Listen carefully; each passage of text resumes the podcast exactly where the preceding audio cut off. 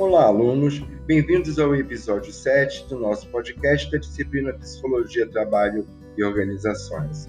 Hoje vamos discutir um movimento importante da década de 30, do final da década de 20, início da década de 30, no mundo, que era o fascismo. Fascismo italiano. E vamos apresentar também o fascismo no Brasil. O que é o fascismo? Não entendemos o fascismo, é importante a gente conhecer um personagem que chama-se Benito Mussolini. Nasceu em 1883 e faleceu em 1945. Quem foi Mussolini? Foi um político italiano que era líder do Partido Fascista, que ele fundou em 1919, quando acabou a Primeira Guerra Mundial. Ele era professor, foi jornalista, escrevia para jornais de esquerda. Alistou-se no exército, ele era militar, chegou até ser sargento. Em 22, ele organiza a Marcha sobre Roma e, com o apoio do rei, do rei Vítor, que era o rei da Itália, ele passou a organizar o gabinete do governo, no cargo de primeiro-ministro da Itália. Por meio de eleições que foram fraudulentas, os fascistas ganharam a maioria do parlamento. Em 1925, Mussolini tornou-se o Duce, condutor supremo da Itália. Fascismo, porque no discurso de Mussolini ele dizia que tudo era fácil. Fascismo vem de fácil, ele resolvia tudo de uma forma fácil. Óbvio que em 25 se instalou uma ditadura, e uma ditadura por concessão popular, por apoio do povo. E essa ditadura começa em 25, mas ela vai mostrando a sua verdadeira face. Mussolini dizia que era reacionário, antiparlamentarista, ele era antidemocrático, antiliberal e principalmente antissocialista. Ele sofre um atentado em 26 e ele fecha todos os jornais de oposição, dissolve todos os partidos, começa uma perseguição de todos os seus líderes, volta a pena de morte, criou tribunais especiais nomeados por ele e, uma, e a história é que nós precisamos entender o que, que acontece com, esse, com essa ditadura. Criou esses tribunais que eram sustentados por ele, criou uma estrutura política que sustentasse o próprio regime. Os jovens, por exemplo, eles pertenciam mais ao Estado do que à família. E havia organizações fascistas para crianças, adolescentes, eles usavam uniforme e recebiam ideais de patriotismo e obediência. O lema do fascismo italiano era crer, obedecer e combater.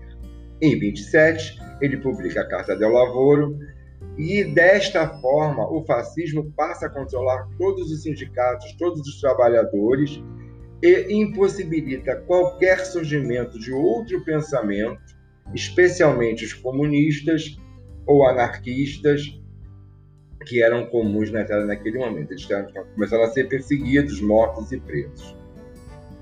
No Brasil, nós tivemos fascismo?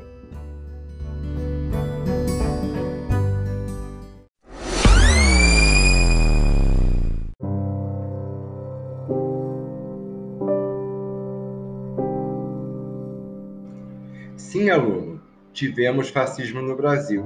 Eu vou apresentar para vocês a Ação Integralista Brasileira, AIB, que era uma organização política surge no início da década de 30, junto do golpe da Revolução de 30 varguista, e era contextualizada com a ascensão dos, dos, dos regimes autoritários na Europa. O Manifesto Integralista trazia em seu texto os ideais, né? defesa do nacionalismo, definido mais sobre bases culturais do que econômicas, e do corporativismo visto como esteio da organização do Estado e da sociedade. Combatia os valores liberais e rejeitava absolutamente o socialismo como forma de organização social. Mas ele era diferente do fascismo italiano e do nazismo alemão. Por quê? Porque no fascismo brasileiro não havia a característica de segregação racial, como havia no nazismo. Eles consideravam, o fascista brasileiro considerava a miscigenação como uma constituinte da nossa cultura. E interessante, né? Houve uma apropriação então da cultura. O mesmo trabalhador que estava invisível até 1930, o mesmo trabalhador escravo que não foi inserido, ele produziu paralelamente uma cultura, o samba, a capoeira, as religiões afro, e passou-se a dizer que isso era a constituição da própria cultura brasileira. O trabalhador passa a ser olhado por esse aspecto cultural. Interessante. Qual era o lema do, da ação integralista brasileira? Deus, pátria e família. Aluno, qualquer semelhança não é mera coincidência. Deixava clara a Constituição cristã, nacionalista e conservadora. Ele tinha um símbolo, era a letra grega, uma letra grega, que significava uh, a letra sigma, né? É significado de soma das sequências numéricas, é o sigma. sigma. Eles usavam uma expressão interessante, se saudavam usando a palavra Anauê, que era um grito de guerra e nas apresentações públicas, com a saudação de mão muito parecida com o nazismo. Anauê significa você é meu irmão, em tupi-guarani. Mais uma vez, qualquer semelhança não é mera coincidência. Por isso eu insisto, o que muda e o que não muda, o que temos e o que não temos. Houve fascismo no Brasil. Getúlio Vargas, no Estado Novo, ele assume a posição fascista com o apoio do povo. Ele também faz perseguições, ele também faz prisão, mas ele, a partir das, das benesses sociais que ele produziu, ele era olhado como o pai dos pobres, dentro de uma visão paternalista.